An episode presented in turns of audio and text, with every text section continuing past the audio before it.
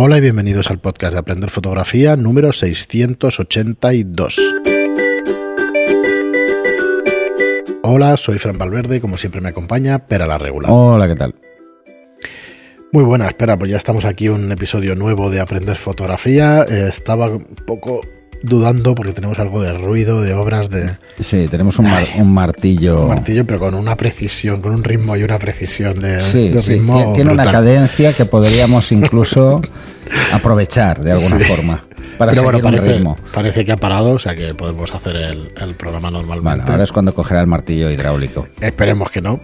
Bueno, hoy traemos, traemos una técnica, pues la verdad es que muy interesante, una de esas técnicas que, que deberíamos aprender todos para que nos saquen de algún apuro. Bueno, o en para entender qué pasa, ¿no? Sí, hay quien dice que es una técnica obsoleta por el tema de las... mm, Yo creo que por el retoque en Photoshop, lo dicen, pero vamos, a mí me parece que, No, que es un... no, es, es- es algo que puede ser muy chulo, muy divertido, pero Sí. eh, hay que entenderlo bien, ¿eh? El por qué tenemos ese efecto. ¿eh? Sí. Es lo que voy a intentar explicar. Eh, es un bueno, es un tema que sacaste de hecho en el último en el último programa. Ahí De hecho, tenemos en- el ruido en, que en el que curso de, de iluminación en, en exteriores lo explico. Bueno, ahí tenéis el ruidito, espero que no moleste demasiado. Espero que no. A ver si algo sí se filtra oye. finalmente. Sí. Eh, en fin, hablamos de la noche americana, de cómo hacer una noche americana en fotografía y por qué y en qué casos. ¿Y qué es esto de la noche americana? ¿Qué es la noche americana? Sí, vamos a empezar por ahí. Eh, en fotografía, la noche americana es simplemente hacer una foto de día que parezca que sea de noche. ¿vale? Y entonces diréis, uy, ¿y esto cómo se hace? Esto que. Pues la verdad es que es bastante fácil. Es Sí, muy sencillo y va un poco a colación del programa anterior, ¿eh? Lo único que necesitamos es una luz más potente que el sol. Hostia. Que aparentemente, puede ser muy difícil, ¿no? pero no, es muy fácil. Por ejemplo, si nosotros estamos en, en la calle, un día normal, pues tenemos una obturación de 250 f8 o, bueno, o 200 f11 más o menos, o 125 f16 para los de la... eh, cada uno tiene sus, sus Fs, ¿no? Para tener un poco ese cálculo. Pero imaginaros que estamos eso, a f8 o 250. Ahí estamos captando el sol y la luz ambiente. Pero claro, ¿qué pasa si llevamos a F22, por ejemplo? ¿Mm? Estamos a F8, F11, 16, 22. Cerramos tres pasos. Pues lo que nos va a pasar automáticamente es que estamos subexponiendo tres pasos la luz del sol. ¿Y entonces qué va a pasar? Que vamos a ver todo oscuro. Vemos la escena tres pasos subexpuesta. Y la sensación que nos va a dar es que no vemos nada. Es como si hubiésemos hecho una foto de noche mal expuesta.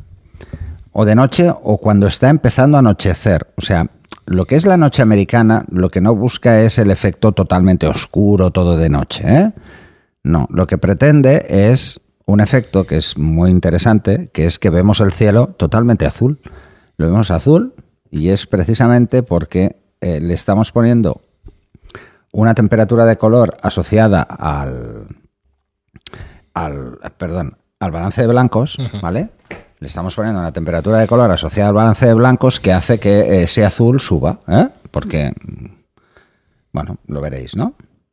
Bueno, pues ¿cómo se obtiene esto? ¿Cómo se obtiene este resultado de convertir el día en una noche con el cielo azul? Pues usando el flash. ¿Qué vamos a hacer entonces? Pues una vez hemos alejado la luz del día, ya está lejos, lo que vamos a hacer es darle un flash, poner un flash, iluminar la escena con un flash. ¿El flash va a conseguir que todo se vea de día otra vez? No. Por varios motivos. El primero es porque, de entrada, el flash va a llegar a una distancia más corta. Uno. Y dos, no va a durar toda la exposición, sino que va a durar solo una fracción de la exposición. Es decir, si tenemos la exposición en 250, va a durar una mínima parte de ese 250 porque la obturación de, de nuestro flash, o sea, la duración del destello, estamos hablando de que va a estar por encima de 1 2000, segurísimo. ¿Mm? Así que, ¿qué va a hacer el flash? ¿Qué pasa con el flash? Pues el flash solo va a emitir un destello muy rápido y el resto va a captar esa luz. La luz ambiente. Pero como la luz ambiente la hemos dejado muy lejos al cerrar el diafragma, pues ¿qué nos va a pasar? Que no va a hacer nada. ¿Mm? O sea, el resto va a quedar aparentemente oscuro y solo vamos a ver iluminado lo que haya conseguido iluminar el flash, que es la zona del motivo que queramos hacer en la foto. ¿eh? Pues si es una persona, pues veremos la persona iluminada como si hubiésemos hecho una foto de noche con flash. La gracia de, de hacer una noche americana en condiciones está en cómo hagamos la escena. ¿eh? Y Claro. podemos usar más de un flash, todos los que queramos. Es más, si lo que queremos es iluminar una zona muy amplia, pero que la sensación del cielo sea de noche americana, pues podemos usar varios flashes. Incluso podemos alejar todavía más la luz ambiente. ¿eh? Si tenemos más luz, podemos incluso cerrar más. Otra cosa que podemos hacer es, si tenemos un ISO a 100, pues bajarlo a 50. Tenemos otro paso ganado. Si podemos disparar en alta velocidad, pues podemos coger, para no ver la cortinilla, pues podemos coger y decir, ah, pues en vez de a 250 de obturación, que es mi límite de sincronización, pues lo voy a subir a 500. Ya tenemos otro paso más que hemos alejado a la luz ambiente. Y así, así progresivamente, hasta conseguir precisamente que si no disparo con flash, vea prácticamente a oscuras la foto. Ese es el efecto, ¿no? Em, como fotografía final puede ser vistosa. Bueno, depende mucho de vuestra crea- creatividad. Pero yo os pongo un ejemplo que, em, que creo que os gustará. Mm, Para que lo practiquéis. Mm, Si tenéis un parque con árboles o un pequeño bosque, o bueno, si tenéis un bosque tipo el Montseny, pues perfecto, ¿no? O la Sierra Madrid, pues ideal y os vais eso, o a primera hora de la mañana, a última hora de la tarde, a mediodía, a la hora que os dé la gana. Incluso, incluso, imaginaros, incluso podéis hacer que aparezca el sol. Vais a convertir el sol en la luna. No se va a ver como la luna, ¿eh? Se va a ver brillante, ¿eh? Un punto brillante, bastante grande, pero se va a ver ahí. Y hacéis este ejercicio, la sensación que os va a dar es que vais a convertir un paisaje que de día probablemente no tiene nada, en un paisaje donde la iluminación del flash va a ser lo único que resalte y vamos a convertir una, una zona de, de unos cuatro árboles con alguien ahí en medio en una noche tenebrosa que solo tiene luz un espacio muy pequeño, que es el que nos va a iluminar el flash, ¿no? Y este ejercicio sí que os gustará porque entre los árboles y las ramas el cielo se verá totalmente azul. ¿Veis la idea, no? Eso es un ejemplo de algo que podemos hacer que es noche americana, que es hacer fotos de día como si fuera de noche. O sea, el resultado es que parece la noche, pero no es la noche. Entonces ahí podéis jugar muchísimo. A ver, Yo le veo varias, varias ventajas. Eh, lo primero, como quieras emular técnicas de los años 70 y 80 o una imagen que se parezca, es perfecta. Es ideal. Es que te va a llevar directamente a esa época, porque Sí. se hacía muchísimo. Bueno, luego además pensar que estamos trabajando en RAW siempre y luego podemos jugar con la temperatura de color. Eh, podemos ajustarla para que ese azul sea lo que nosotros buscamos.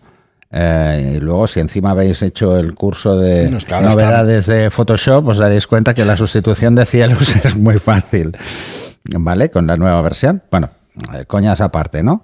El tema es que dependerá de nuestra creatividad muchísimo Sí, ¿no? más, pero que podemos sacarle un partido y de entrada, de entrada, lo más importante de, la noche americana como técnica fotográfica es entender el tema de los pasos, ¿eh? de la distancia a la que está la luz ambiente. Algo imprescindible, por ejemplo, para trabajar en estudio. Sabemos que la luz en un estudio, mm, el flash está siempre muy por encima, pero cuando nos vamos a la calle ya no pasa esto. Entonces, nos va a servir como ejercicio para hacer unas fotos diferentes, que sean eh, válidas o no, eso depende mucho de la creatividad que le queráis poner, pero sobre todo nos va a hacer entender qué pasa con la luz ambiente cuando usamos un flash y cómo actúa algo que al flash no le afecta, que es la obturación. Y cómo el diafragma hace que la distancia del flash a la que llega sea cada vez menor cuanto más cierro. Entendamos estos conceptos, mm, que bueno, volverá a aparecer la ley inversa, claro, evidentemente, porque es parte de cómo entender hasta dónde va a llegar la luz, pero que nos van a hacer tener un control sobre la luz artificial eh, totalmente nosotros. ¿eh? Sí. O sea, esto que lo sepáis, que, por ejemplo, en moda, cuando se hacen fotografías exteriores, eh, si no hay cielos, ni hay nada, incluso cuando hay cielos, muchas veces optamos por anular al día. Simplemente iluminamos nosotros. Lo que queremos es el sitio, ¿no? A mí que esté nublado, que esté soleado, me da igual. Lo que quiero es el sitio. Y quiero iluminar el sitio como a mí me gustaría verlo. Porque igual estoy a las 2 de la tarde y esa luz no la tengo hasta las 6 de la, de la tarde y yo no me puedo esperar a las 6, por lo que sea, ¿eh? O, o es una luz que solo voy a tener durante un rato a primera hora de la mañana y yo quiero mantenerla durante más tiempo porque tengo una sesión más larga. Eh, entender la luz en exteriores y jugar con ella en exteriores os va a poder eh, daros cuenta de la de cosas que podemos hacer con, una iluminación artificial y en ese caso incluso con un flash de zapata que no hace falta mucho más. ¿eh? Que todos los flashes de zapata, salvo estos de 50 céntimos, ¿no? si encuentras por ahí, eh, bueno, 50 céntimos no, pero bueno, era por decir algo, tienen alta velocidad, o sea que además podéis meterle el plus de la alta velocidad para alejar todavía más la luz ambiente. ¿Mm?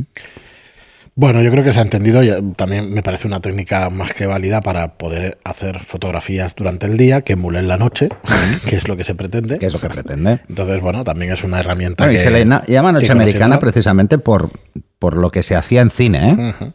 eh se hacía en cine, eh, por ejemplo, en... ¿Qué les pasaba cuando querían hacer una noche, no? Querían que fuera de noche.